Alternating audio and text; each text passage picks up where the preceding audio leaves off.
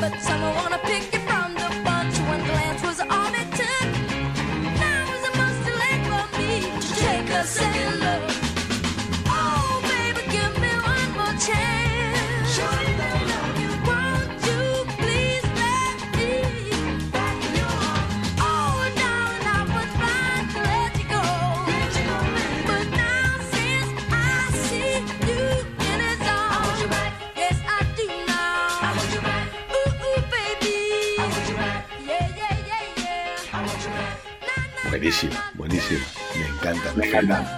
me encanta. Pero ya aquí he descubierto música, ¿eh? con, esta, con estas bandas sonoras he descubierto música que ya queríamos olvidado. Sí, porque además es, es música de.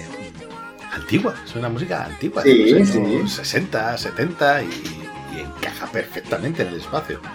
Pues mira, para que hagamos una cosa, para que, para que voy, a, voy a li- ligar un poco esto con los cómics, porque los Guardianes de la Galaxia la gente se queda que es un producto nuevo, pero como tal, Guardians of the Galaxy, Guardianes de la Galaxia, no tiene ninguna otra traducción, es un grupo de superhéroes del año 69, que no tiene nada que ver a lo que estamos hablando, que luego hablaré de tal.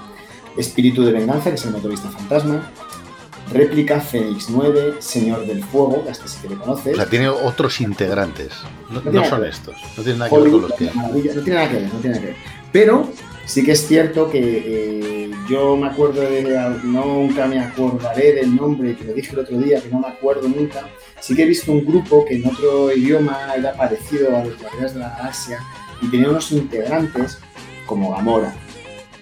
Este, Guardianes del Infinito. Guardianes del Infinito, ¿vale? Eh, que es verdaderamente el nombre de este equipo en los cómics. Pues en este nombre eh, podemos encontrar, por ejemplo, yo que se voy a hablar de Drax. Drax es un personaje súper cachondo, porque Drax eh, yo me lo he encontrado en una serie de cómics que se llama Aniquilación. Y luego ha tenido su propia serie, que es Drax el Destructor. Como tal, Drax el Destructor es una doble historia. Hay dos personajes. Drax el Destructor, uno de ellos, fíjate, le crean para destruir a Thanos. Muy parecido, ¿no? A lo que eh, vemos en la película. Y es de Titán, Del mismo planeta que Thanos. Efectivamente, ¿vale? Bueno, esto es bueno, esto era una anécdota. Pero es cierto que Gamora es la única superviviente de un planeta, de una raza alienígena, pero que no es aniquilada por, Thanos, sino por Magus. ¿eh? Y una iglesia, y su círculo que se llama la Iglesia de la Verdad, y no sé qué. Y el titán loco Thanos, Thanos sí que es cierto que le rescata a Gamora cuando es una niña y le entrena para convertirse en, una- en la asesina más mortífera de toda la galaxia. Tú fíjate, ¿eh? O sea, es que es, es, es, es alucinante aquello. Y entonces, bueno, luego, eh, luego al final la mata Thanos en los cómics. O sea, todo esto, y luego regresa de otra forma, pero bueno, esto es una historia. O sea, sí, sí que hay como una base dentro de este equipo, pero se ve que Disney o Marvel dice, vamos a generar algo aquí distinto. Vamos a hacer algo distópico. Vamos a hacer algo que enganche de pronto desde la otra punta de la galaxia a los espectadores. Y además bajo un punto de vista de humor muy fresco. Y le vamos a poner una música muy llamativa. Y generan un mundo, mm, pues tú lo has dicho antes, ¿no? De ciencia ficción, eh, bebe de Star Trek, bebe de, de Marvel, por supuesto, pero bebe, bebe un poco de todo y, y sale, y de verdad para mí sale un zumo, sale un batido de espectacular, de una, una película increíble, ¿verdad? Sí, yo creo que dan, dan totalmente con la tecla. Y además, eh, no estoy muy seguro de si es en esta o en todo el mundo oscuro, a lo mejor te acuerdas tú, pero en una de estas dos es ya cuando empiezan a hacer referencia a las gemas del infinito. Me, da a mí que es en- me parece a mí que es en esta, porque es el orbe que están buscando durante toda la película, dentro Bueno. tiene una gema del infinito. Sí, pero creo recordar, perdona, ¿eh? o sea, así de a título pronto, en el Capitán América salía que tenía la gema que utilizaba Cráneo Rojo, era la No, habla- hablan del Tesseracto. Hablan del sí, Tesseracto, sí, que le está haciendo sí, armas, pero no hablan de que es una gema del infinito. No. La primera vez que lo nombran como tal es en esta película, al final, cuando tiene el coleccionista y la abre y la, la ayudante de ella, que está harto de él, la coge y explota, explota y explota todo y revienta. Y ahí es la primera vez que ya dicen que es una gema del infinito. Porque de hecho, ellos para vencer a, a Roland, al final, tiene que ser con, con esta gema del infinito, ¿no? Que la puede aguantar él porque son una familia, bueno, etcétera, ¿no? Eh, A mí parece que esta, esta es la primera vez que lo nombran y, y a partir de ahí ya empiezas cuando ya dices, vale, o sea, estáis haciendo el guantelete del infinito. O Sí, sea, sí, sí, sí, sí, sí. Estamos hablando de que esto ha empezado en 2008 y seis años después, en 2014, es cuando por fin, está- por fin todos los que hemos leído cómics empezamos a ver y decir, o sea, no me lo puedo creer, vas a sacarme a Thanos, vas a hacer el guantelete del infinito y efectivamente, ¿no? Eh, des- después de los Guardianes, nos deleita, nos deleita Disney con otro película, nos deleita Disney con la segunda parte de los Vengadores, es como te da un golpe, te tengo medio cao y te voy a rematar con los Vengadores, con la era de Ultron, eh, que se estrena en el año 2015 y eh, revienta todo otra vez la taquilla, otros 1.400 millones, como la primera de los Vengadores, pero es que además es estupenda porque ya están los Vengadores formados, ya no hay nada que hablar, ya todos los conocemos. O sea, ya en, la era de Ultron todos conocemos al Capitán América, todos sabemos su historia, Thor, la de todos. Y empieza con una fiesta, que es, una- que- que- que es divertidísima. Empieza con una fiesta, ¿no? La, la- la edad de Ultron empieza con una fiesta, están todos reunidos contando sus batallitas, les ves en un ambiente Empieza, relajado. empieza con una batalla que van a donde Von Stracker Sí, a pelear sí. y después de ahí van a la, a la fiesta. que Eso es, de una fiesta donde están los, los soldados retirados hablando con el Capitán América, eh, Que uno de ellos es Stan Lee. que esta máquina de guerra diciendo, me sé una historia que os va a encantar, y todos diciendo, "Tío, Sí, tenemos sí. historias mejores que la tuya. Bueno, pues es, a, mí, es perdona, pero es que este inciso de fiesta me encanta. O sea, es- ves a los Vengadores relajados, frescos, disfrutando, ¿no? Y eso, pues mira, eso los cómics podías verlo en alguna viñeta, tomando el sol, se veía mucho a Janet, eh, hablando con, con la bruja escarlata, que le gustaba Ojo de Halcón, que no sé qué, o sea, iban hablando aquí de cosas, pero no, veía, no veías esta frescura. Y esto es una, para mí una de las perlas de estas películas, de, esa fiesta, muy divertida, verles en un ambiente que no es el, que no es el de combatir y tal, me encantó. Y aquí decir, si me dejas eh, hacer alguna conexión con la edad de Ultron, y es el nacimiento de Ultron. O sea, Ultron es uno de los grandes, grandes, grandes enemigos de los Vengadores de los cómics, y Ultron no nace así. Pero nace, pero, pero, lo hacen muy bien. O sea, es que ¿cómo explicas el nacimiento de Ultron? Sino que es a través de Tony Stark, la tecnología, etc. Pero en verdad el nacimiento de Ultron es a través de Henry Pym, que es el hombre hormiga, que no sale aquí, que sale, ¿vale? Que Sale en la siguiente película que es Sandman. como el hom- sí, sí, pero no sale como Henry Pym. Sale- Sí, sale el primer Ant-Man, es Henry Pym. Correcto, correcto. Sí, ahí bueno, ahí ya volveré luego, efectivamente. Pero digamos que Henry, eh, aquí quien sería Henry Pym sería Chaqueta Amarilla, que es el que, bueno, luego lo explico, aquí nos, mezclamos un poco. Pero es cierto que la de Ultron, Henry Pym, que es un, también es un fantástico eh, físico y ya no sé cómo llamarlo porque son ciencias que no sé ni pronunciarlas, eh, descubre el modo de aplicar la inteligencia artificial y crea a Ultron. Y crea a Ultron a partir de la visión. Y es como genera Ultron y es su gran pecado siempre. Henry Pym siempre le va a acompañar la... la... Perdóname, perdóname, perdóname, he dicho, he dicho que eh, al revés, luego, luego la visión nace de, nace de Ultron, perdóname. Pero él crea a Ultron y es como su gran creación y quiere crearlo pues, para el bien, etcétera y tal. Y se le revela desde el principio. Y es, crea una inteligencia que es capaz de aprender por sí sola, muy parecido a lo que es la película, y llega a las mismas, a las mismas reflexiones que en la película. Y, y a mí me, me encanta porque aquí lo han evadido, pero ese pesar que tiene eh, Tony Stark de haber creado algo tan malvado, en verdad lo tiene Henry Pym. Pero bueno, quitando No, no, eso- pero, pero, pero yo creo que está bien traído porque, bueno, luego le da mucho juego para más, para posteriores películas, pero está muy bien traído y muy bien llevado y es una, es una muy buena ocasión para crearlo y para crear a Visión, para meter a- al que para mí... No, van ligados, siempre van ligados, siempre van ligados, efectivamente. Sí, pero para mí, por ejemplo, Visión siempre ha sido uno de los superhéroes que más me ha gustado dentro de los cómics. Y creo que al final aquí no. O sea, me gustó verle, pero creo que no le han. No le han, no le han dotado, no le han. No tiene el espacio, la ventana para mostrarse como a nosotros nos gustaba. No, Y de hecho, la visión es uno de los personajes más poderosos, más poderosos de los Vengadores, sin igual a dudas, que puede estar a la altura de Thor, fíjate lo que te digo. Pero, eh, y de hecho, hay un cómic, que aquí ya me vengo arriba, hay un cómic que, del que han basado la serie de WandaVision, esta que han hecho ahora Sí. que van a ¿Se estrenar. estrena el mes que viene? Y solamente se han basado, porque hace muy poquito, hace un año, leí un artículo sobre un cómic que habían sacado de Visión que estaba muy bien, que había tenido muchas críticas y era una mm, familiarización, por decirlo de alguna manera, de Visión y Wanda, ¿no? Bueno, de Visión, no es de Wanda, solo es Visión.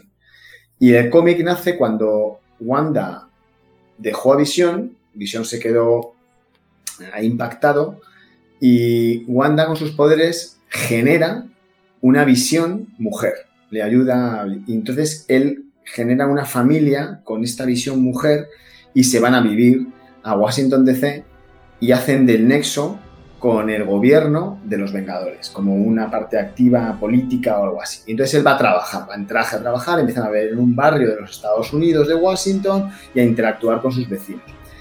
Si podéis, si podéis comprar este cómic, es alucinante.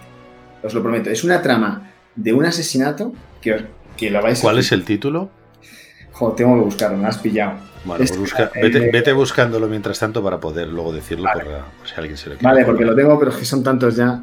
Eh, y, y bueno, pues que no quería acaparar con la misión. Perdona, sigue. Nada, simplemente decir que, eso, para mi visión creo que, es que, ha sido un poco maltratado dentro del universo Marvel, porque tras esta película de la era de Ultron, en la que sí, efectivamente, le vemos levantar el martillo, eh, volar, disparar con la gema, siendo sumamente poderoso, ya no vuelve a salir haciendo nada más, eh, porque ya en la siguiente que le vemos ya es en Infinity War y, y- le medio matan.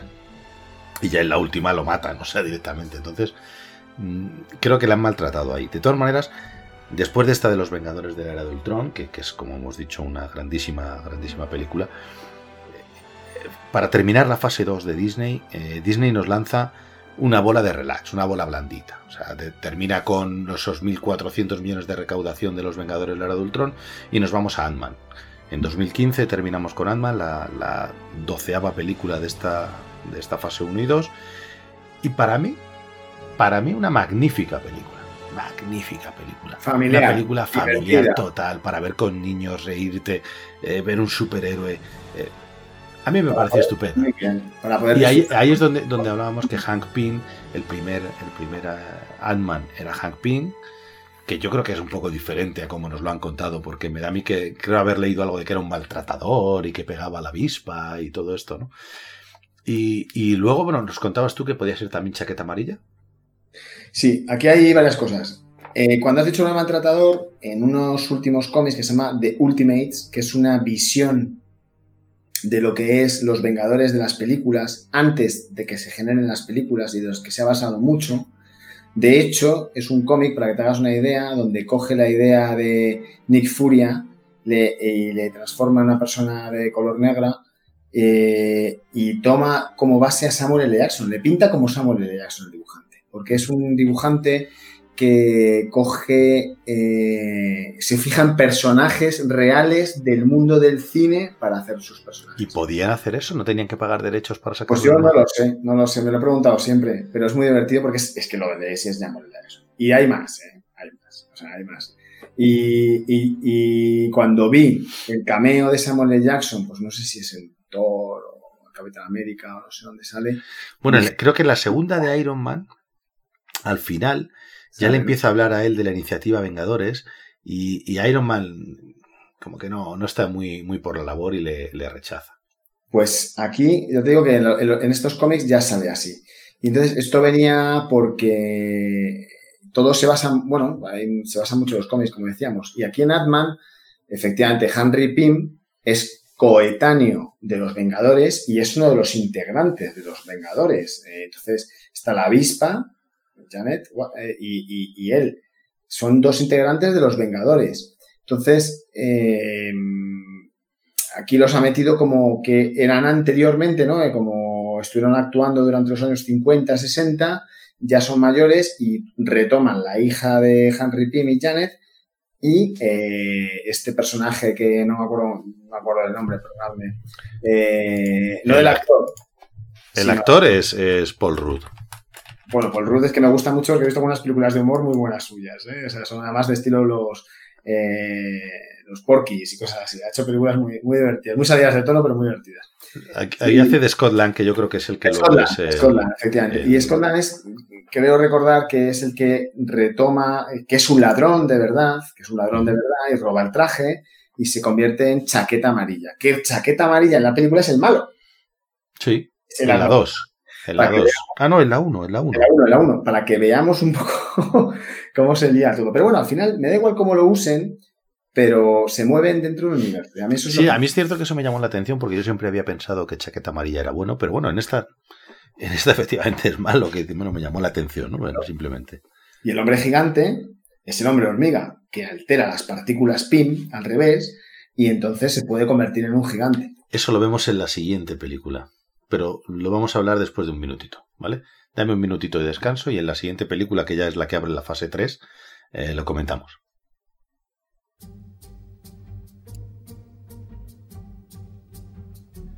Hola a todos, ¿qué tal? ¿Cómo estáis? Eh, aquí hablando de los Vengadores os pillo, ¿eh? A ver, em, yo siempre he sido un poco más de películas de DC. Entonces, pues obviamente no iba a participar en el programa de hoy para andar criticando. Pero bueno, eh, me ha pedido Seto que os mande una pequeña reflexión acerca de por qué las pelis de DC me gustan más que las de Marvel. Y eso es lo que estoy haciendo. Espero que disfrutéis del programa, que estos dos pájaros seguro que lo están haciendo genial. Eh, y bueno, al margen de su lectura y su análisis, aquí va una pequeña reflexión y un, bueno, análisis subjetivo acerca de las pelis de Marvel eh, en comparación contra, con las de DC.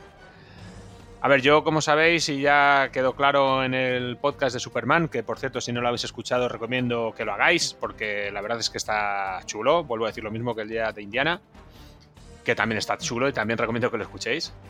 Pues yo eh, soy un seguidor incondicional del Hombre de Acero. Yo es una película que cuando la vi me dejó impactadísimo, me encantó, me encantó. Eh, es una película además de estas que te pilla un poco por sorpresa y que no piensas que te, bueno, que te vaya a gustar tanto, pero cuando la estás viendo, bueno, pues a mí por lo menos me sedujo del todo. La compartí con todo el mundo. Eh, bueno, con mis hijos se la puse enseguida y la vimos unas cuantas veces. Y bueno, el personaje de Superman es que es insuperable. En general, dentro del mundo del cómic y bueno, y del cine casi que también. Ya decíamos aquel día, como decía Gonzalo, que es el Mesías de los superhéroes, que vino para marcarnos el camino y abrir las puertas para que llegasen todos los demás. Y en esta revisión que se hizo en el año 2013, con el señor Christopher Nolan ahí en el proyecto, pues la verdad es que le dieron ahí una vuelta de tuerca al personaje y a la historia muy, muy, muy chula. Es una película espectacular. A mí me, me flipó. Después de ver El Hombre de Acero y quedarme impactadísimo, pues resulta que estrenaron esa continuación llamada Batman contra Superman, El Amanecer de la Justicia, que, bueno, eh, empieza con el final del Hombre de Acero y la verdad es que estaba tan impactado yo creo que con la anterior que, que fuese una continuación de esa historia me flipó. Luego la película es verdad que es un poquito más oscura, es un poquito más complicada, se enreda un poco más, que también es así un poco la esencia de los cómics de DC, en, en contraposición con los de Marvel. Son cómics un poquito más, mm, no sé, reflexivos, digamos. Bueno, pues eso queda también retratado en la peli. Y la verdad es que, mm, bueno, no es el hombre acero, ni mucho menos, pero me gustó bastante. Me gustó mucho el final, así que no lo voy a desvelar, pero recomiendo que la veáis porque la verdad es que mola bastante, bastante. E incluso, sin ser Ben Affleck uno de mis actores favoritos, que desde luego no lo es, eh, bueno, ya en su momento había hecho aquella de Daredevil, ya se había metido un poco en el mundo de los superhéroes, y me gustó verlo de Batman, la verdad. Eh, está un poco fuera de forma, sobre todo en la posterior, en la de, en la de la Liga de la Justicia. Aquí todavía, bueno, todavía le cabe el traje. Pero bueno, la verdad es que me gustó, me pareció bastante carismático, un Batman diferente. Eh, y a ver, eh, nosotros es que hemos visto a muchos actores haciendo de Batman. Y a lo mejor tenemos mitificados a, pues a muchos de ellos. Pero bueno, yo creo que Ben Affleck no desentona, ¿eh? sobre todo si lo comparamos con Michael Keaton, que es que si lo piensas, Michael Keaton de Batman no pega ni, ni con cola. El propio Josh Clooney, mm, no sé, ha habido tantos Batman extraños. Val Kilmer mola, el gran Val Kilmer, Matt Mardigan de Willow, entre otras. Eh, pero bueno, yo la verdad es que cuando había Ben Affleck me gustó bastante. Me gustó mucho también el aspecto que tenía Batman en la peli con el nuevo traje, este con el vampiro, con, bueno, el gris y negro, muy chulo, muy chulo. Entonces fue una película, la de Batman contra Superman, que me gustó bastante. No, el hombre, no como el hombre acero, por supuesto. Esta está en, el- en lo alto del podio.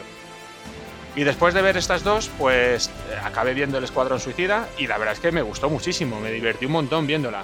Eh, un elenco eh, espectacular, protagonizado principalmente por el grandísimo Will Smith, que el tío dentro del cine de acción es un crack, no hace película aburrida, son todas divertidísimas, le da un toque a todas muy chulo. Y El Escuadrón Suicida me gustó muchísimo. Aparte de que aquí aparece por primera vez Harley Quinn, que también es un puntazo. Me gusta el Joker Jared Leto, por mucho que la gente, bueno, en su momento lo criticase demasiado. A mí no me parece para nada criticable. Me gustó bastante ese enfoque que le da el personaje, de perturbado total, como es el Joker, y exagerado total, como es el Joker. Me gustó muchísimo. Y la verdad es que la peli del Escuadrón Suicida, sin ser eh, una grandísima película como El Hombre de Acero, a ese nivel me refiero, sí que es una gran peli de entretenimiento y de acción, que a lo mejor se embarulla un poquito al final, pero que todo el planteamiento y el desarrollo de la peli es bastante entretenido y, bueno, bastante recomendable. Yo la verdad es que la disfruté bastante y la vi también, pues, unas cuantas veces. Y después de esta, eh, vi Wo- Wonder Woman, que la verdad es que fue también un acierto máximo. Esta nueva versión de Wonder Woman le ha dado un empuje brutal al personaje y lo ha vuelto a situar en primera línea de parrilla, desde luego, porque siempre ha sido dentro de los cómics, bueno, pues al ser un personaje femenino quizás, pues un personaje minoritario, me refiero a la época en la que nosotros leíamos cómics de pequeños y adolescentes, bueno, pues estaba bien Wonder Woman, pero bueno, estaba dirigido a un público más específico, más reducido. Y sin embargo, hacer una peli de Wonder Woman y como la hicieron, pues es muy, muy, vamos, muy chulo, muy chulo. Es una peli que mola. Me recuerda un poco a la del Capitán América, que era una pequeña reflexión de las de Marvel, por un poco que se parece un poco a la historia, a la génesis del personaje, también el ambiente de guerra, eh, bueno, eh, un poquito. Se tiene, tiene, me recordaba un poco esta a la del Capitán América, pero la verdad es que a mí la del Capitán América me aburrió bastante y Wonder Woman, pues no tanto. Voy bajando de nivel, ¿eh? pero para empezar, el Hombre Acero, quizás en segundo lugar, estaría para mí el Escuadrón Suicida, luego Batman contra Superman, aunque ahí dudaría, y después Wonder Woman. Y luego, bueno, la verdad es que a partir de ahí eh, hay dos cosas mm, un poco infumables, sobre todo Aquaman, que, bueno, no, no sé, han intentado tirar ahí del, del, del personaje, del actor de Juego de Tronos, intentando ahí aprovechar el tirón, pero vamos, eh, este había aparecido previamente en la Liga de la Justicia, que tiene un planteamiento chulo, está bien, el tráiler molaba un montón, es una continuación del Hombre de Acero y Batman contra Superman, esta es digamos como la tercera parte, van en, en orden cronológico, molaba mucho que apareciese Flash, molaba mucho que apareciese Cyborg o Cyborg, eh, y molaba mucho, ya digo, el tráiler, si lo veis, es un engancha mucho. O sea, hay Batman reclutando a bueno, pues a un equipo de superhéroes porque bueno, viene un enemigo terrible y se tienen que unir para luchar contra él porque de, forma individual será imposible. Luego ya el desarrollo de la peli, bueno, eh, deja mucho que desear. Pero bueno, la Liga de la Justicia se puede ver, Aquaman no. Y luego, al margen de, esta, de todas estas, pues está Shazam, que yo la vi en el cine con, bueno, con mis hijos también, en su momento, con mi familia, y me lo pasé súper bien. Me pareció muy divertida. El típico superhéroe patoso que va aprendiendo sus poderes y que tiene muchos puntos cómicos. Y bueno, eh, es una película entretenida y para pasar un buen rato, la verdad en el Escuadrón Suicida, por cierto, que hace un cameo, digamos, Batman, que también mola bastante, me gustó bastante en el planteamiento de la peli. Que también le da continuidad y conexión con el resto de pelis. La verdad que todas están conectadas. Y bueno, por contra, las pelis de Marvel a mí mmm, me aburren un poco, siento decirlo, la verdad. Porque sobre todo en este programa, pues eh, bueno, quizás esto sea un poco discordante con lo que se está diciendo, pero bueno, al fin y al cabo es mi opinión y así me pueden criticar y dar palos estos dos a gusto. A ver, eh, las pelis de los Vengadores quizás me pillaron a contrapié. Empezaron antes que las de DC, la primera peli de esta saga interminable de más de 30 títulos en 12 años de los Vengadores. Empezó con Iron Man en el año, en el año 2008, que a mí no me gustó mucho, siento decirlo.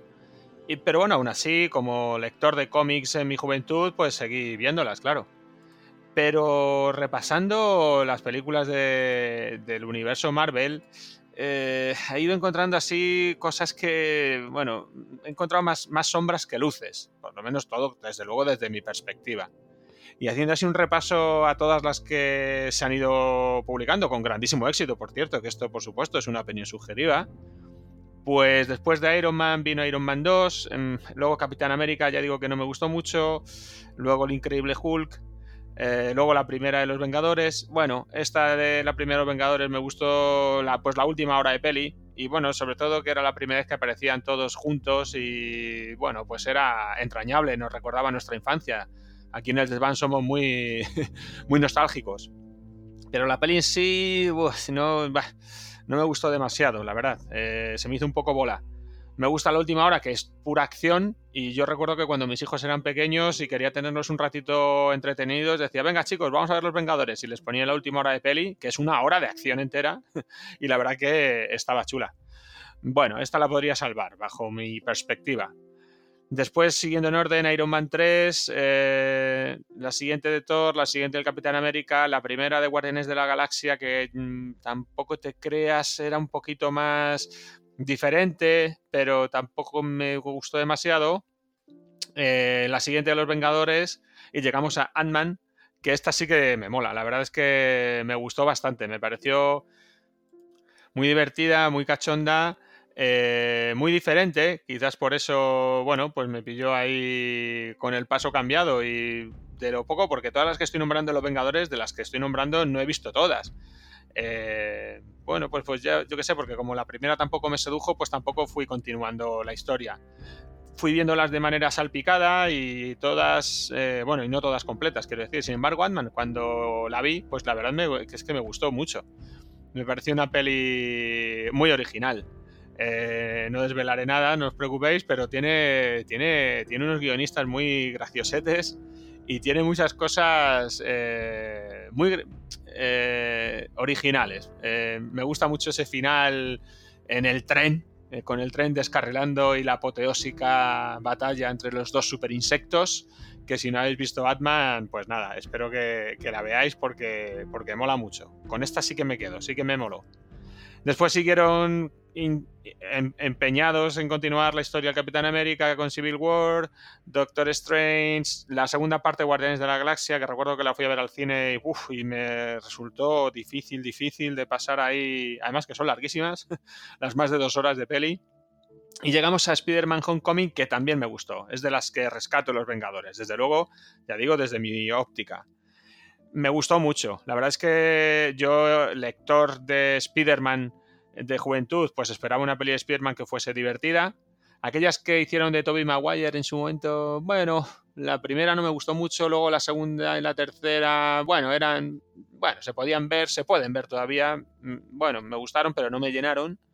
Las que hicieron de Sony sí que me parecieron más chulas, eh, dándole ese aspecto más juvenil a Spider-Man y me pareció un acierto el cambio de protagonista, porque a mí la verdad es que Tobey Maguire como Spider-Man no lo veo, me me pasa como a Michael Keaton de Batman. Y sin embargo el cambio de personaje principal pues me pareció un acierto y luego tenía, tenían ritmo la peli y eran muy divertidas de ver.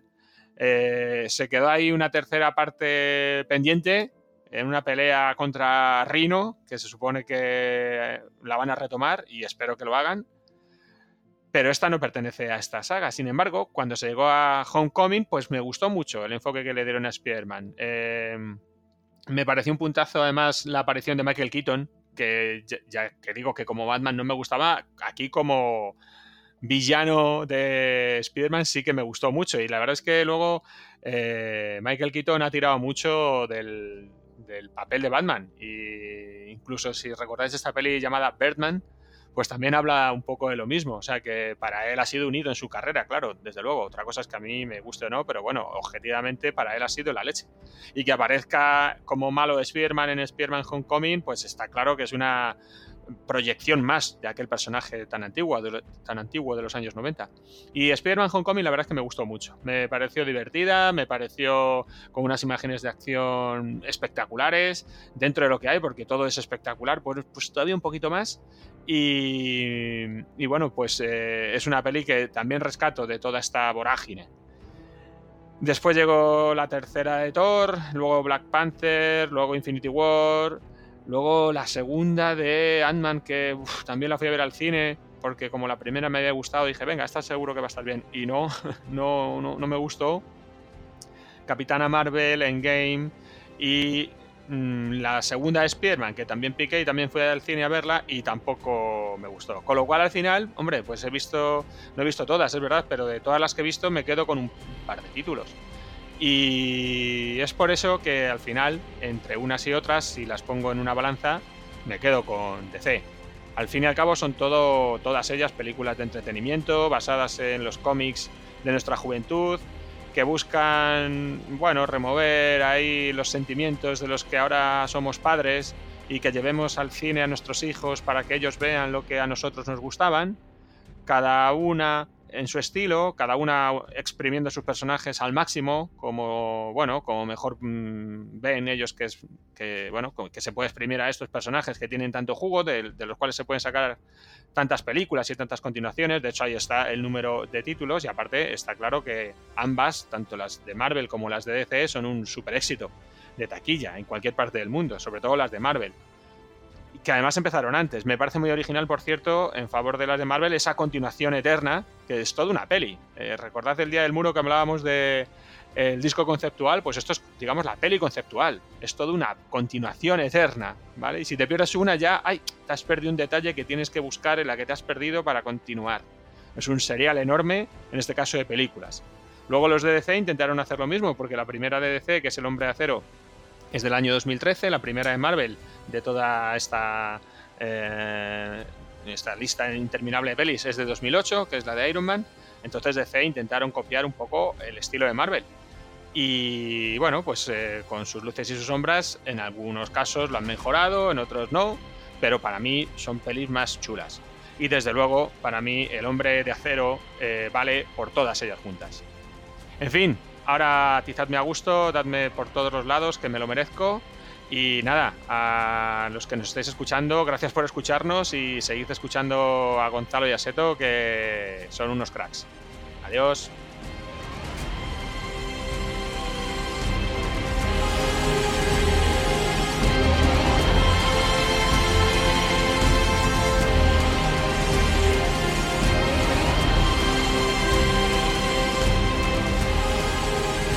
Venga, vamos a retomar.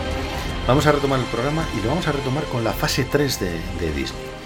Eh, ya hemos echado un ojillo a la 1, la 2, en la 2 acaba con Ant-Man en 2015 y en 2016 eh, Disney nos presenta eh, una película que durante mucho tiempo mm, yo me esperaba más, debo reconocer que me esperaba más, porque la película es Capitán América Civil War. Solamente con ese, ese subtítulo de Civil War, eh, para mí, eh, Civil War fue una de las de los cómics, de la saga de cómics que más me, ha gustado. Entonces yo, me esperaba que iba a ser, digo, o sea, creo que son 17 o 18 cómics, un montón de cómics. ¿Cómo van a meter eh, todo lo que pasa en Civil War en una sola película, aunque sea de tres horas? Al final lo resuelve bastante bien y hace una película muy buena dentro de la complejidad que iba a ser. Pero yo me esperaba, te debo reconocer, Gonzalo, que me esperaba que Civil War diese para otra saga a, la altura del guantelete del infinito. Bueno, claro, es que si es comparar Civil War, compararlo con las Secret Wars o como hemos dicho con el guantelete del infinito, son sagas. De hecho, hace 10 años antes de que se estrenara esta película, nació originalmente esta saga. Y es producto de los Vengadores desunidos, cómic pedazo de cómic donde se, des, donde se separan los Vengadores, se enfadan, se separan, eh, y donde los masacran, por cierto, esperan una paliza. Si no lo habéis visto, verla, leerosla, comprároslo. y, y sale el lema de ¿de qué lado estás tú? Y esto responde a, bueno, a muchos intentos. Esto ya lo hizo, lo hizo DC. Aquí si estuviera algún defensor de DC lo diría. Esto ya lo hizo DC. Sí, efectivamente, lo hizo DC. Y eh, tierra, Crisis en las Tierras Infinitas.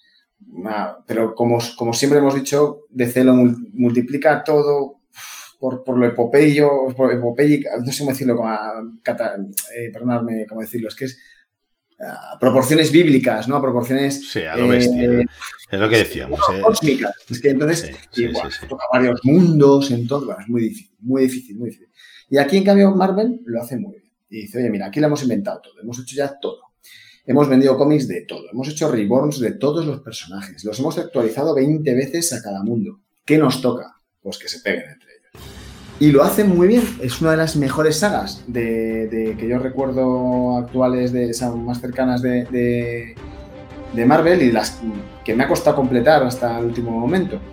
Y es eh, cuando vi que lo iban a hacer en cine, digo, madre mía, es imposible. O sea, es como todo el universo Marvel que hemos hecho UCM otra vez, volver a comprimirlo en una sola... Es que es imposible. Coge todas las películas del universo Marvel que han hecho y comprimen la luna. Pues esta es la- el grado de dificultad de coger Civil War y comprimir una.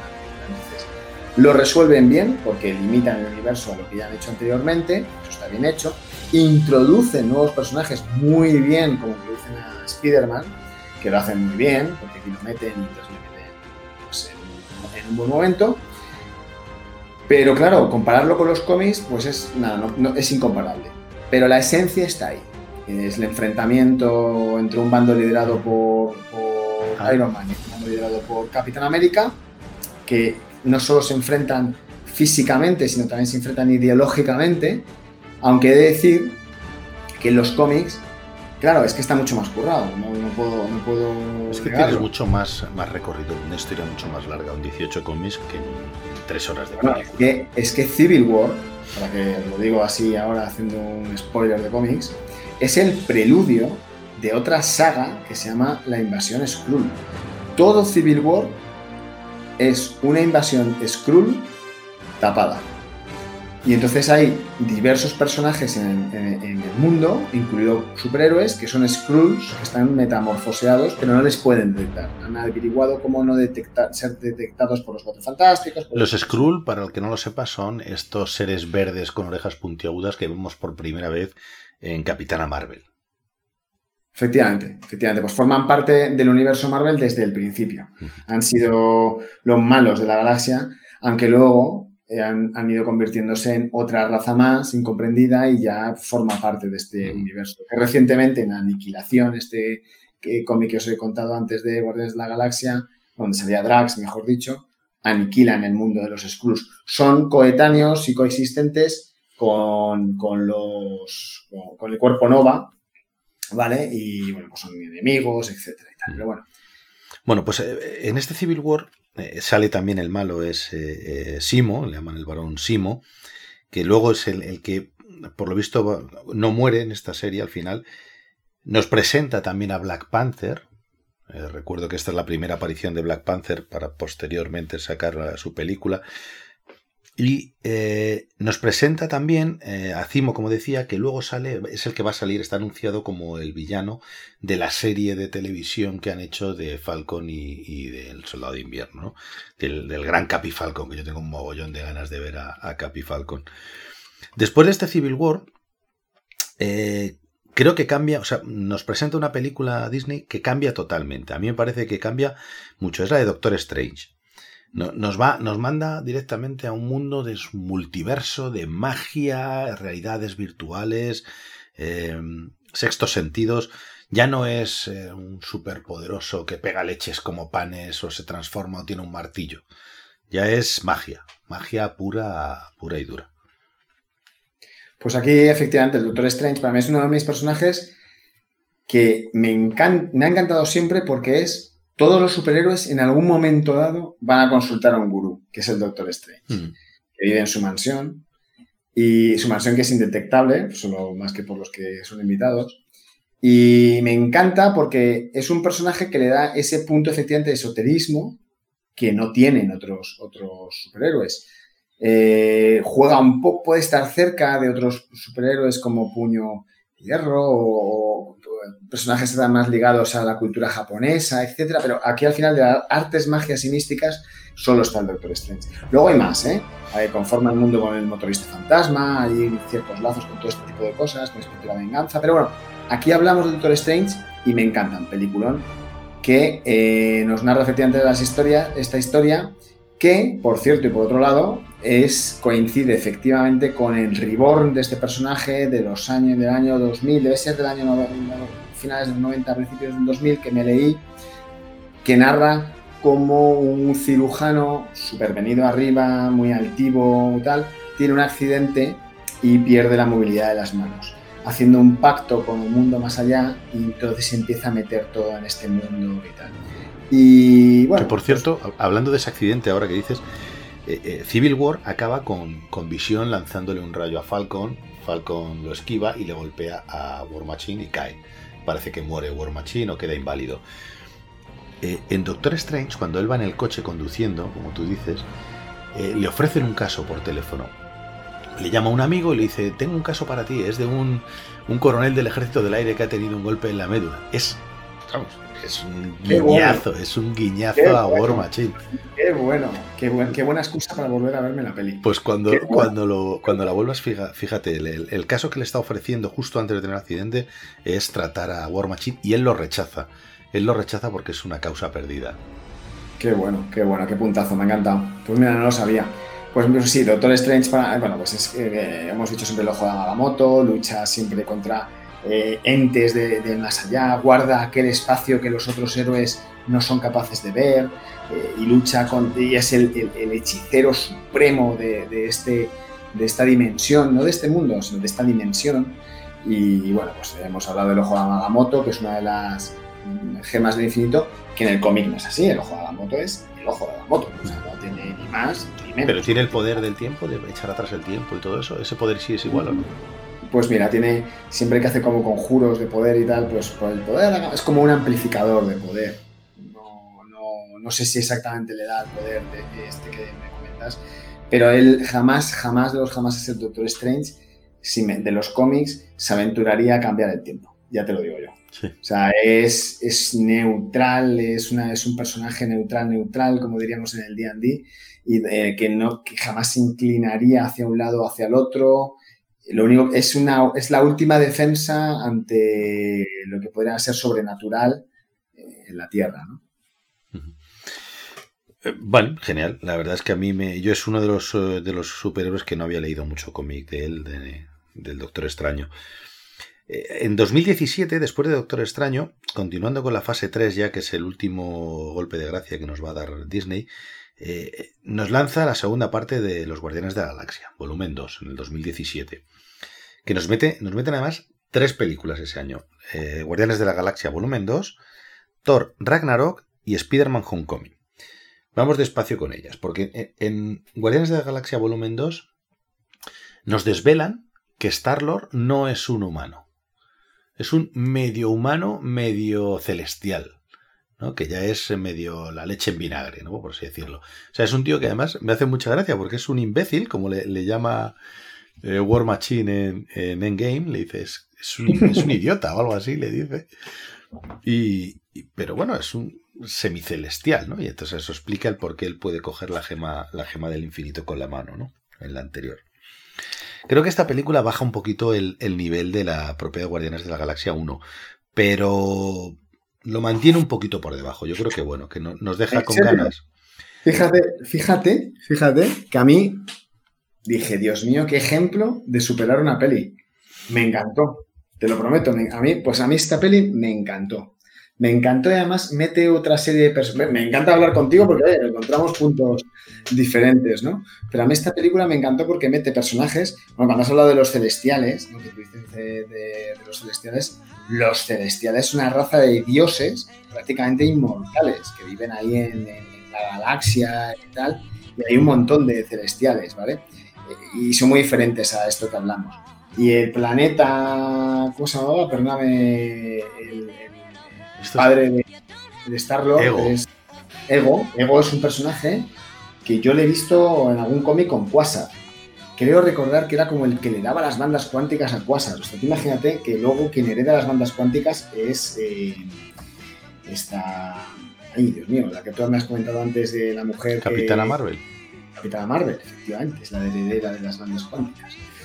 Entonces, eh, pero mira, fíjate que se me mezcla todo porque cambian mucho los nombres y... Ya, pero es que para, para terminar de liarte, para terminar de liarte, eh, al final de Guardianes de la Galaxia 2 eh, hay, hay un suceso en los, la escena postcréditos que yo creo y lo vi claro quién es, pero no ha vuelto a salir. Entonces yo lo espero con ansiedad el- la tercera parte para ver si la meten ahí.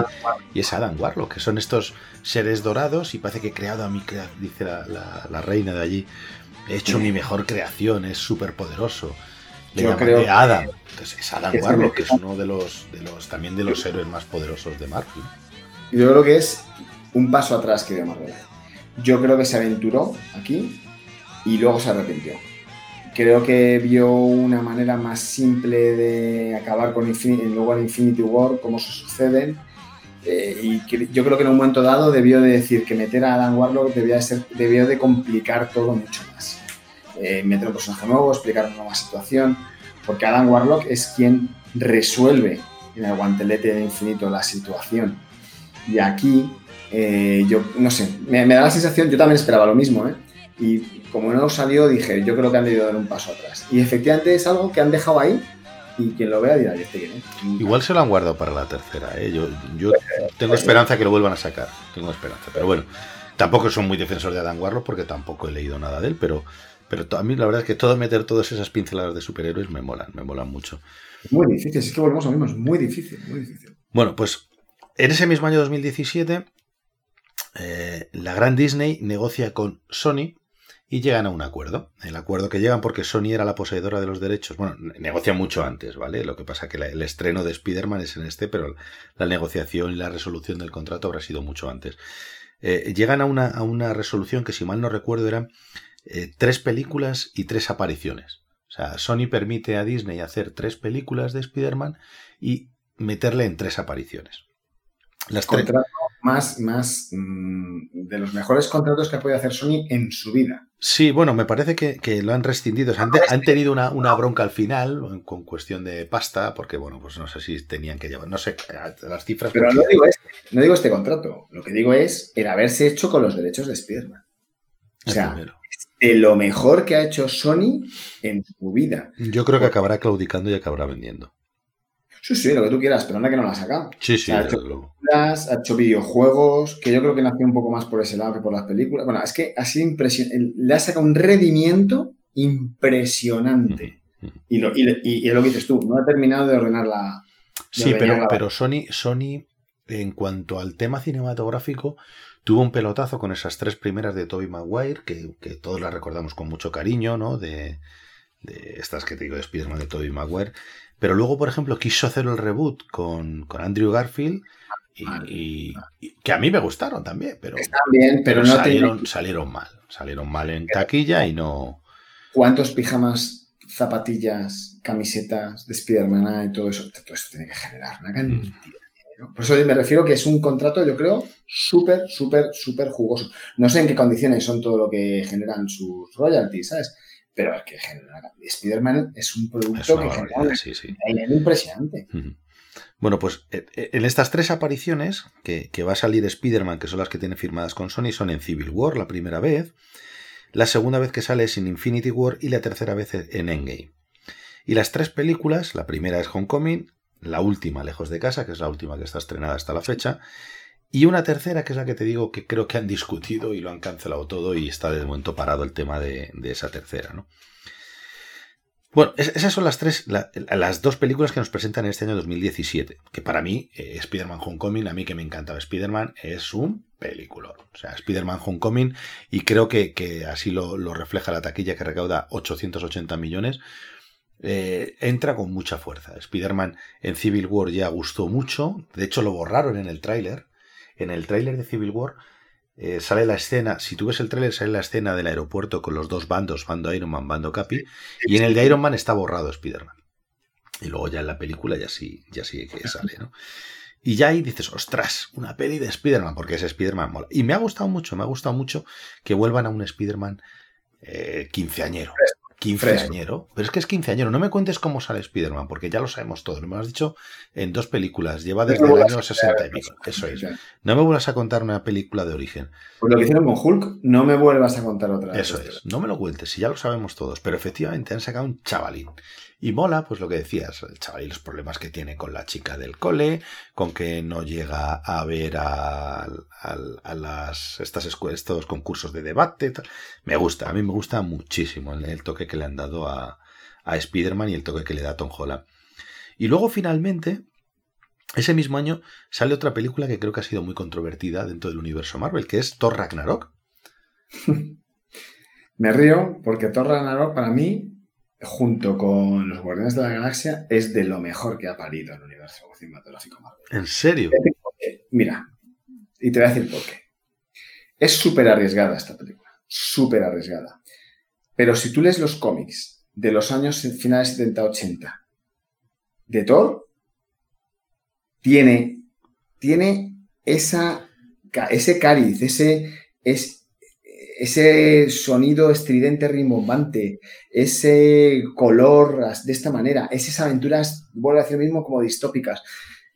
Thor Ragnarok Pero el, Eh, el cómic no tiene nada que ver con la película. Hay, hay un montón, o sea, hay varios cómics de Ragnarok, sobre todo porque obviamente Ragnarok es el final de, de, digamos, de, es como supuestamente mueren todos los, los dioses de- relacionados con Thor, pero en este caso no lo relaciono con la parte de la mitología, sino lo relaciono con los cómics de los años 70, principios de los 80, que en esa con esa literatura icónica, con esa imagen icónica de esos años, y es buenísimo. A mí te lo digo, es una mez- mezcla de los Guardianes de la Galaxia porque bebe un poco de eso.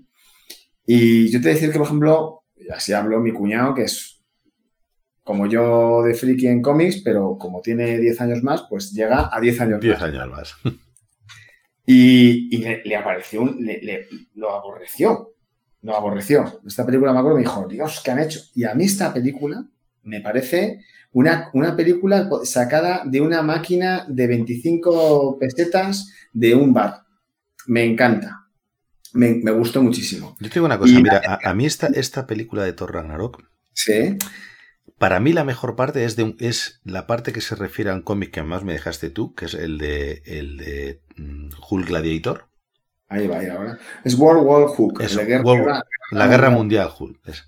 Bueno, pues esa parte es la que más me gustó.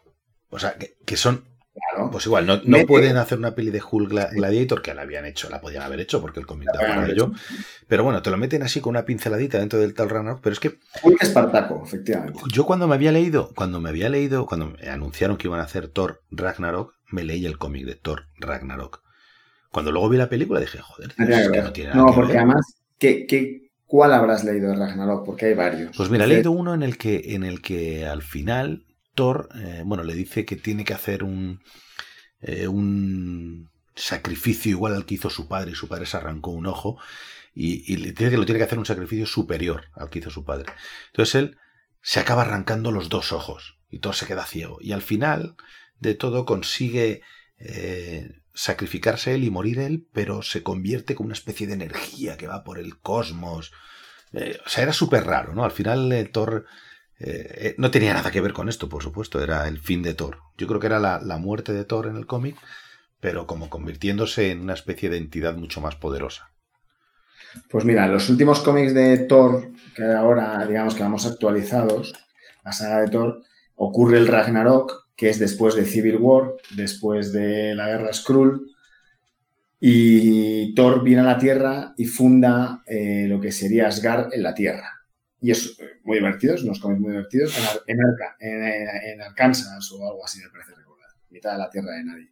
Y, y- Tony Stark es cuando se acerca aquí, que os he contado antes, que se acercaba y decía, hombre, has vuelto a la Tierra, Thor. Y Thor le, le pega una paliza y le dice, mira, mm, me han contado que me has clonado y me han contado que me has usado y bueno, vamos a ver. Y el otro, no, lo he hecho porque tal, porque cual, porque pascual. Y bueno, se enemistan, están todos deshechos. Luego se vuelve a juntar los Vengadores, ¿no? obviamente.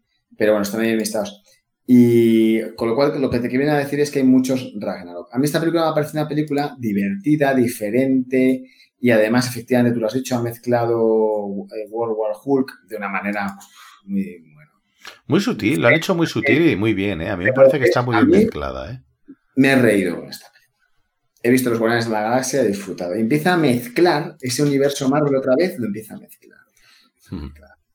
Y entonces es que es- eso, es, eso es un poco la, la lavadora esta que está haciendo continuamente con todos los personajes que va metiendo y que va cogiendo la batidora, ¿no? Va pam, pam, y al final va creando productos eh, en los cuales pues va sacando luego a los, a los, eh, pues los, los, ¿cómo decir? los Vengadores, eh, la de Ultron, los Vengadores eh, contra ¿cuál era? Infinity War. Y aquí es cuando ya aparecen todos juntos, un poco, también con los Guardianes de la Galaxia, y ya te ha contado algo antes. Pero a mí, bueno, es una película que a mí, de verdad, en serio, no quiero defenderla porque entiendo que a la gente no le ha gustado, pero a mí me ha encantado. Y le da una personalidad a, a Thor que me encanta. A, a mí me gustó, ¿eh? A mí yo la vi y me pareció una muy divertida, muy entretenida. Eh, lo que pasa que ya te digo que me, chocó, me chocó porque no era lo que yo esperaba, pero bueno, me, gustó. Es correcto. Y la música es buenísima. La música es muy buena también, sí. Bueno, de- después de esta viene otra película que también para mí es un poco controvertida, fíjate, porque eh, la han puesto también por las nubes y no me ha terminado de entrar tan bien, y es Black Panther. Ahí estoy contigo, ahí estoy contigo. Black Panther, una película en la cual ya incluso sonó que podía ser eh, candidata a los Oscars y tal, y era como, joder, a mí no me parece tan buena película. Y de Ah. hecho la recaudación ha sido espectacular, 1.300 millones. Eh, ¿Qué dices? Comparado, o sea, comparado con eh, Los Vengadores, que recaudaron más o menos lo mismo, no tiene ni punto de comparación. A mí Black Panther me gusta y es un superhéroe que me gusta, pero la película... O sea, a mí me flojea y es otra de las pelis que te iba a decir que junto con Iron Man 3 yo no la he vuelto a ver. Yo Eh, sí la he visto- vuelto a ver porque, porque a mi hijo le encanta Black Panther y la he vuelto a ver. Pero no me acaba de convencer, chicos. No sé, no. Pues ahí tienes un punto, a lo mejor tienes un punto ahí, a lo mejor quizás las generaciones más... No me jóvenes- gusta el neón, fíjate. No me gusta que de repente me, me han pintado a un Black Panther en Civil War que va todo de negro, que es espectacular el traje. eh, y de repente ahora me lo pintas y como soy tonto, como yo soy tonto, me pintas a Black Panther con unos, unos unas pinturitas moradas y al malo con unas pinturitas amarillas. ¿Sabes? Como con unos bordecitos amarillos. Entonces, joder, pues no me gusta. Mí las películas en las que me, me acaban tomando por tonto no me molan. Y a lo mejor es una chorrada, me estoy enfadando por una chorrada, desde luego. Pero, pero es todo, toda la película en sí parece como... Bueno, yo creo que son personajes que en un momento dado han elegido darles un protagonismo por alguna razón. Yo no se lo hubiera dado tanto a Black Panther, sinceramente. Para mí Black Panther es un personaje en los cómics importante porque aparte, bueno, de, de su propio peso que pueda tener, que yo no se lo discuto, eh, eh, se casa, se termina casando con, con Tormenta. Ah, sí, es verdad, con Ororo. Entonces, sí, sí, sí.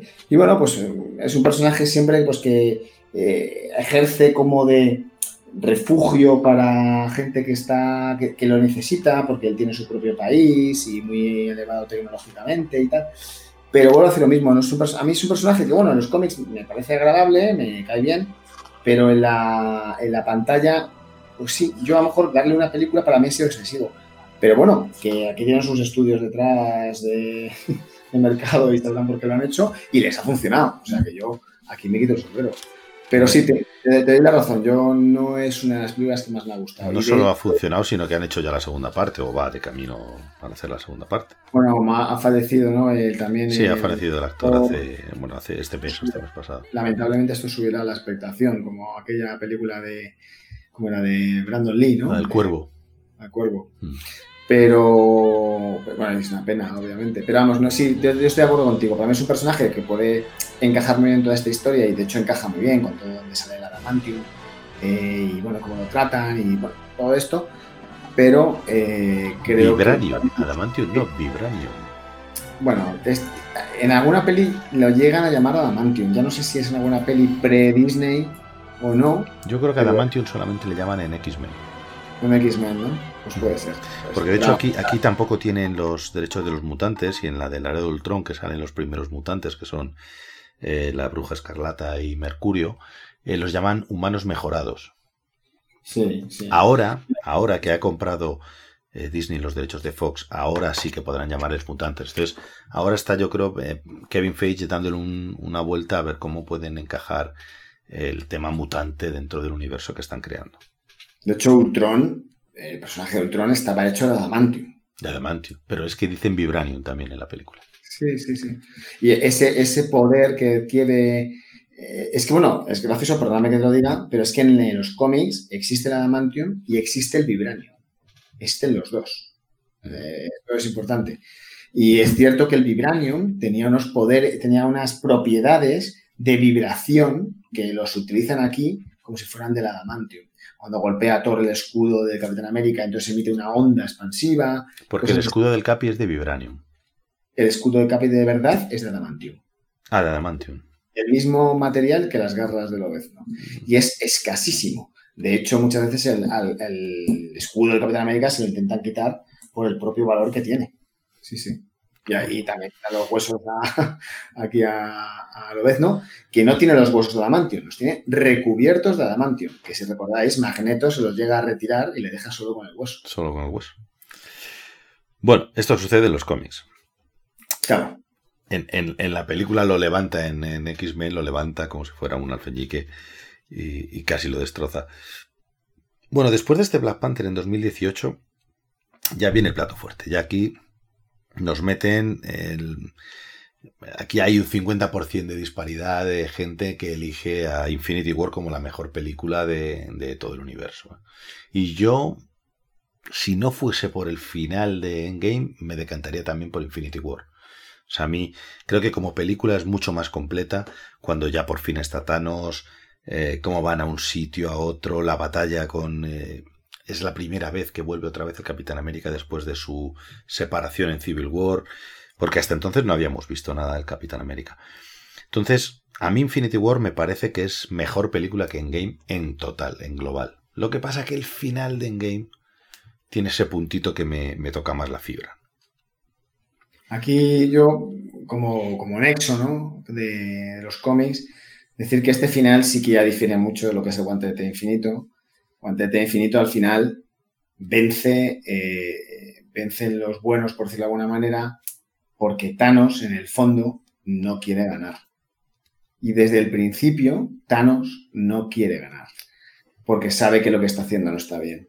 Y al final, duda en un momento dado cuando es súper poderoso, cuando es una criatura con el guantelete infinito prácticamente inderrotable, tiene un momento de duda que es aprovechado por los héroes y en un momento, una lucha épica, epopeya, epopeya vamos, una epopeya espectacular, eh, le vence, le quitan el guantelete. Pero he de decir que aquí es porque él quiere. Y cuando lo hace, se retira, igual que en la película, que se retira a vivir luego A un planeta perdido. eso que cuelga, que parece como un, un espantapájaros con Es la armadura. Todo eso es del cómic, del cómic original de Guante de Infinito, ya te lo digo. Y, Bueno, pero, pero eso lo vemos luego en Endgame. Esa parte es del final de Endgame. Por, por eso, por eso te digo que las dos. eh, o sea, la, la- la última parte de los Vengadores la divide en dos: Infinity War y Endgame. Dejándola, por supuesto, con. Las mezclo, las, las No, no, pero da igual, da igual, no, no pasa nada. Lo que quiero decir es que es una peli continua, solo que la separan y, y te lo separan con un año de diferencia para que tú en el año 2019 eh, vayas a ver Endgame como si no hubiese un mañana. O sea, porque tú vas, porque te deja Infinity War, te la deja. me, acuerdo haberla visto con un amigo eh, que, la, terminó de ver y me dijo: ¿Qué ha pasado? ¿Qué, es esto? ¿Qué ha sucedido? Han ganado los malos. Digo, han ganado los malos, ha ganado Thanos. Ha, ha acabado con la mitad de la población del universo.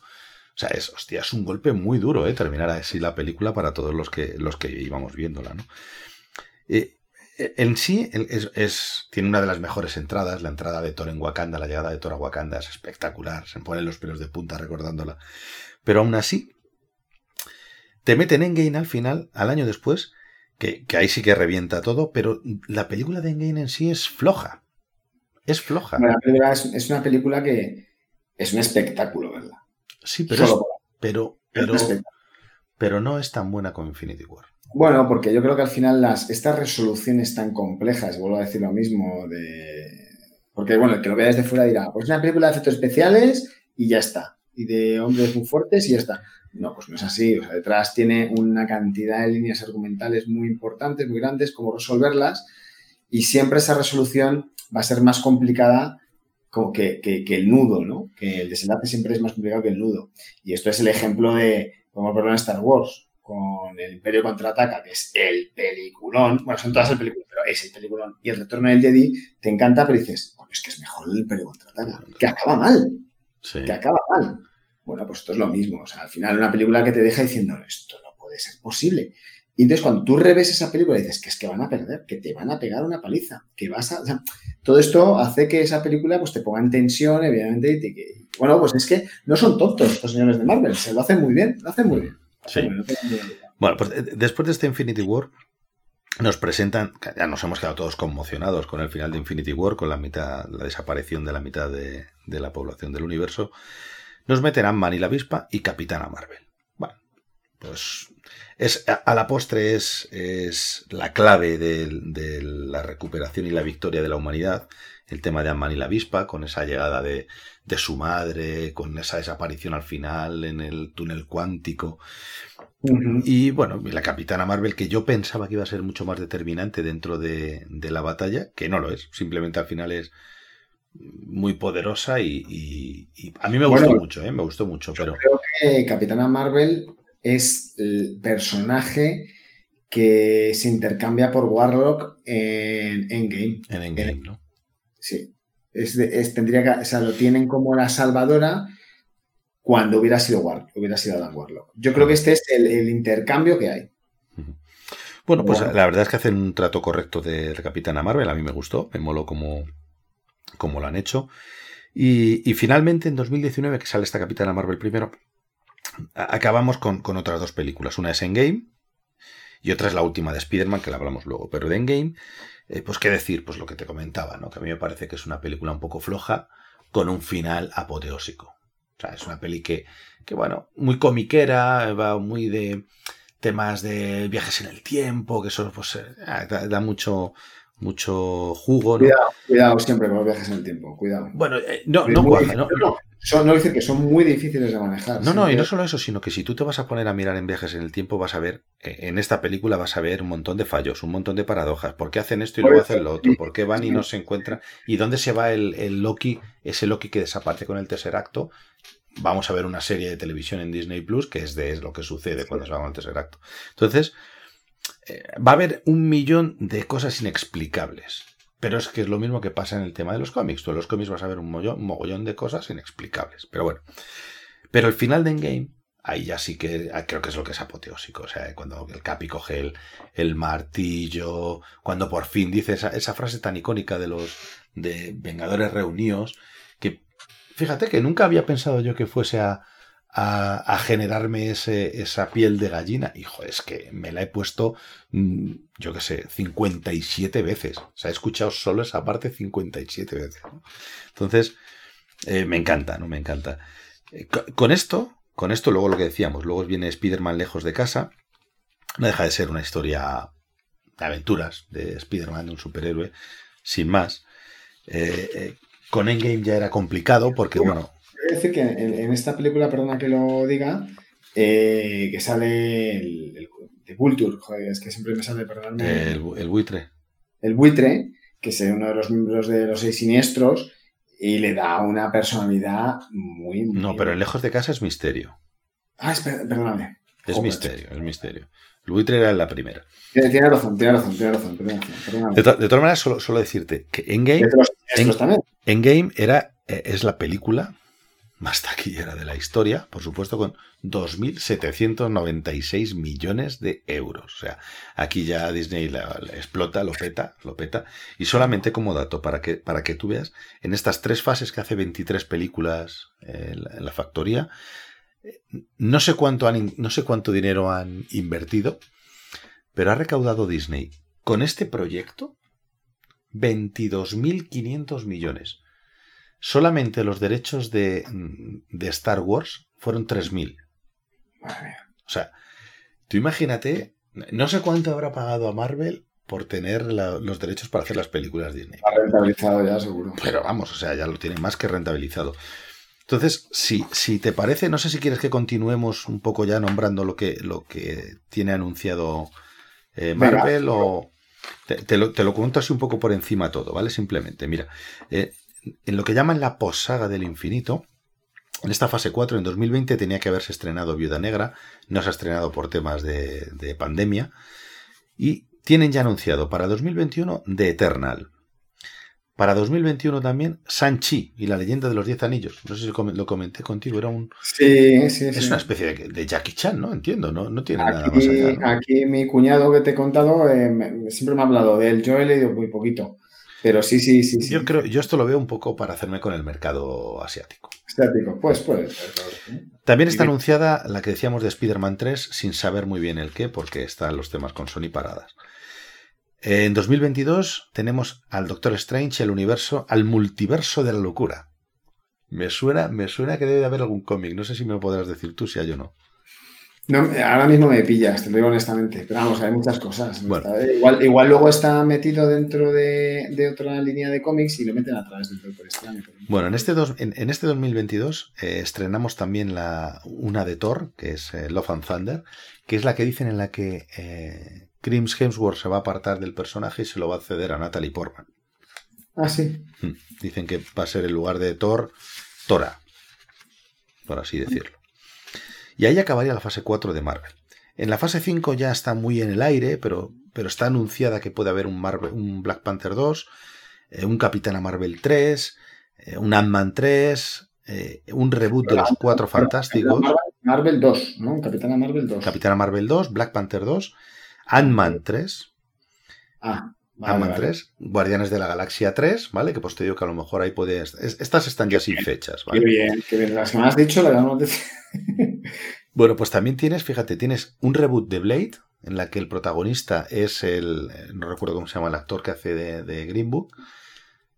Eh, Si recu- recuerdas la serie de Luke Sí. Cage, Sí, sí, sí, sí, sí. el sí, que sí. hace del malo en la serie de Luke Cage, que se llama eh, Cotton Mouth, Sí, sí, sí. sí, pues ese es el que va a hacer de Blade, exacto. Bueno, no es que no lo hemos hablado de antes, claro, Blade, otras que, que, es, que eran preludio, ¿no? De, Preludio, sí, sí.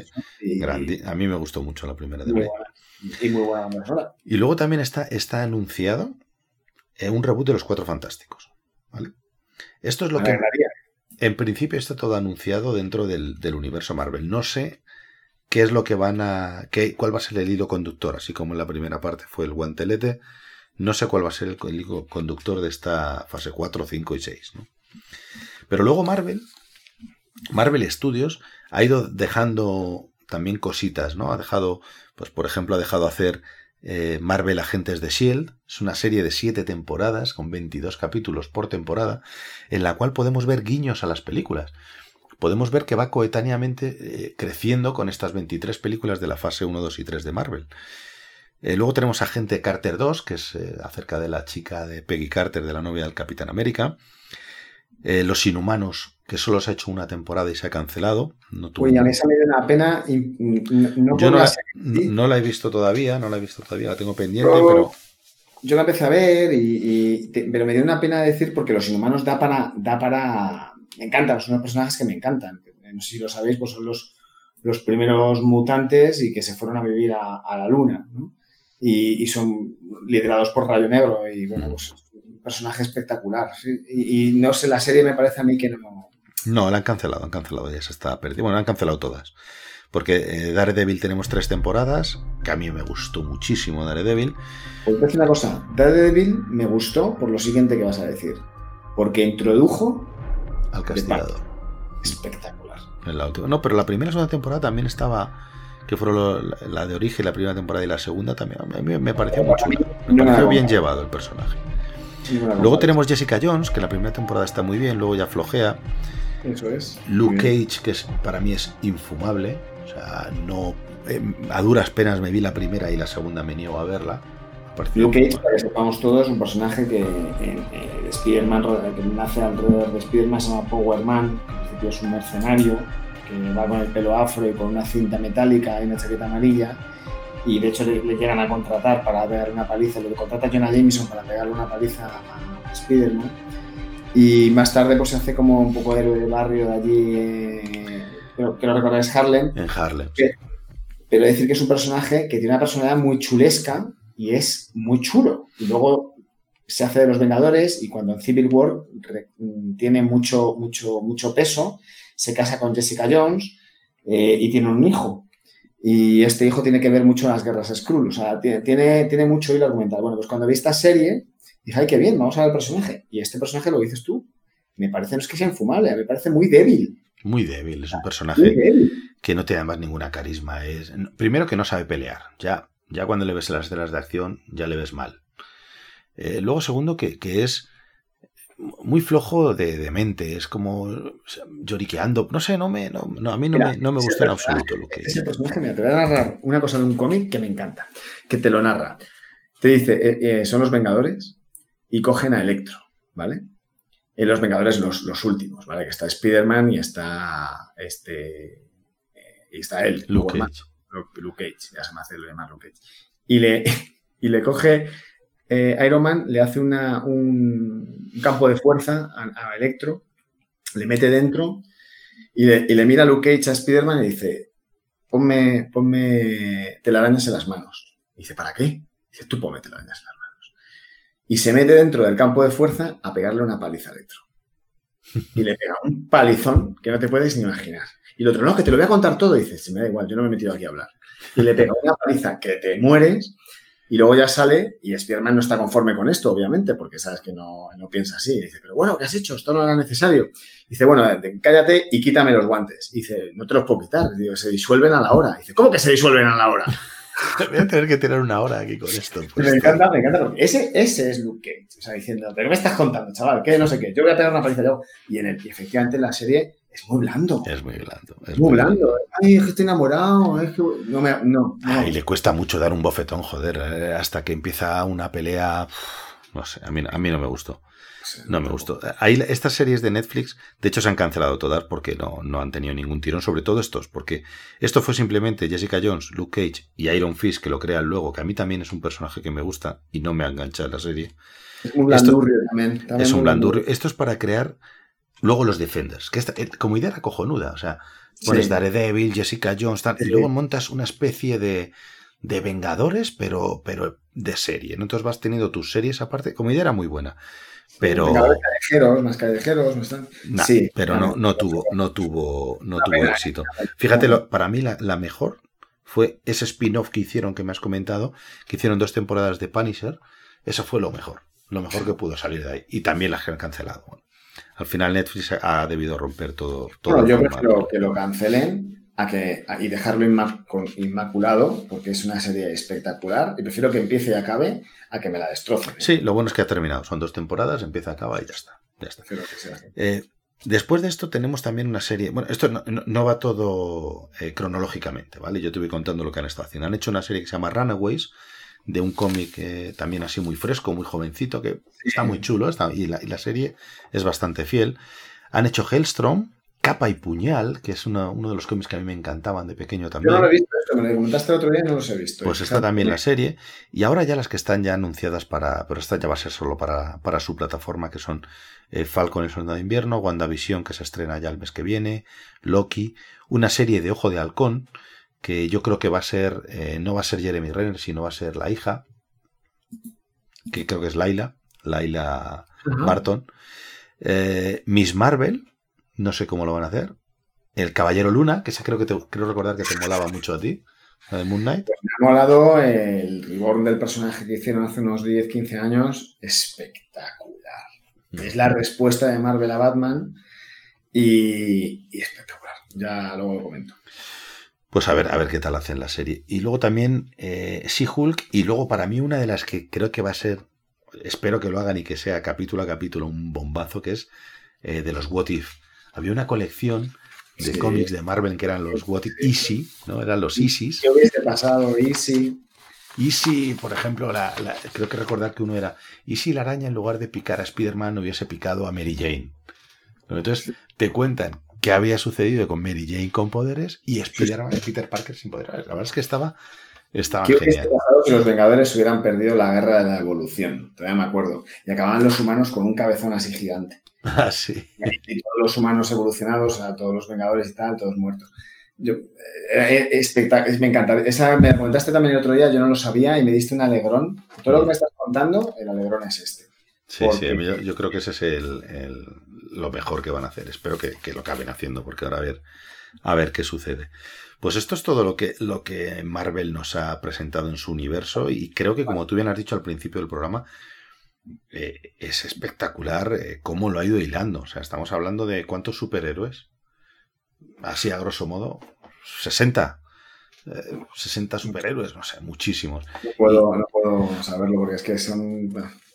Es que a mí me parecen visionarios. Me parece que hacer una, un universo a, a 60 películas o a 23 películas vista.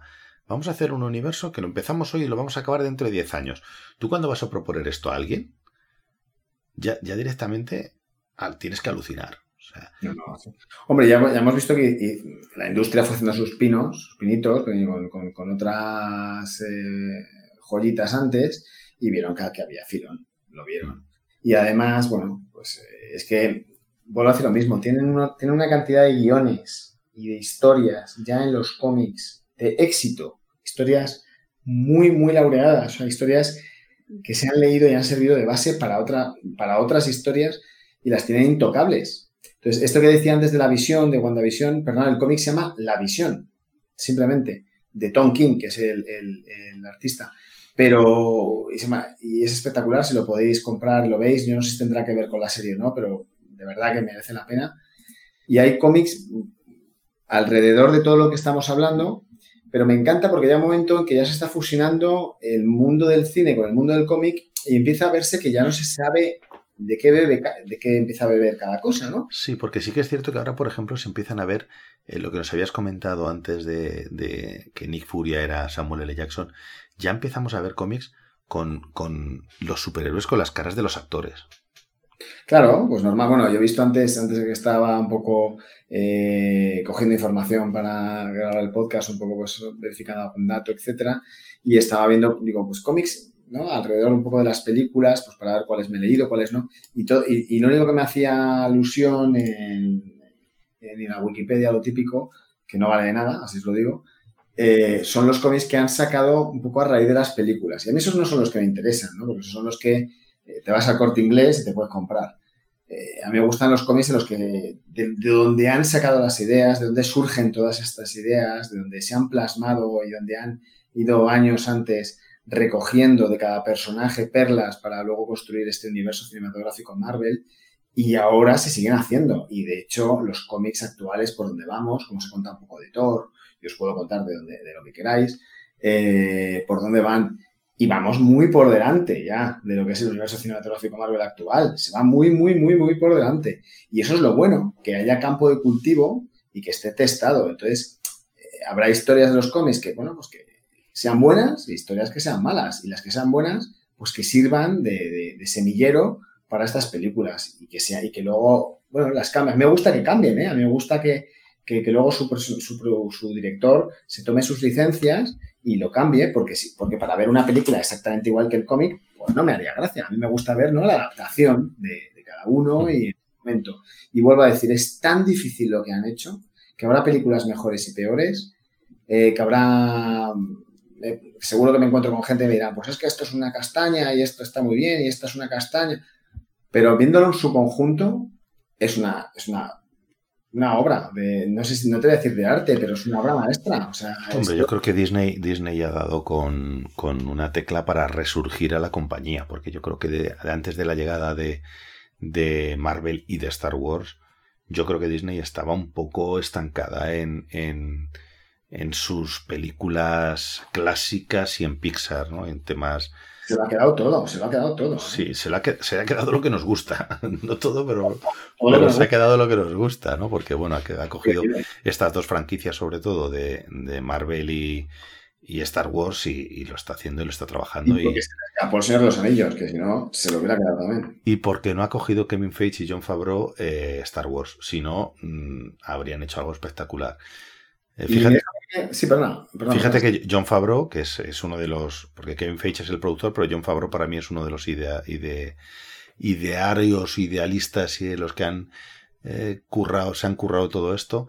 eh, ha hecho Mandalorian, que es una serie de Star Wars, Eh, y es espectacular. Y es espectacular. Y esto lo ha hecho John Favreau también. ¿eh?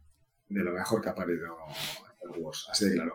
Pues iba a decir antes que no me puedo ir de aquí hablando del universo cinematográfico de Marvel sin hablar de una obra que para mí también es indispensable. Y no es de Marvel, ¿vale? Es de DC Comics. Y es Watchmen. Watchmen. Vigilantes. Watchmen, del dibujante Dave Gibbons, ¿vale? Que de Alan Moore, que ahora es famosísimo y es un gurú, pero vamos, hasta hace nada no se comía más que los mocos, pero es, es espectacular, pero me hace gracia que ahora es un, un gurú.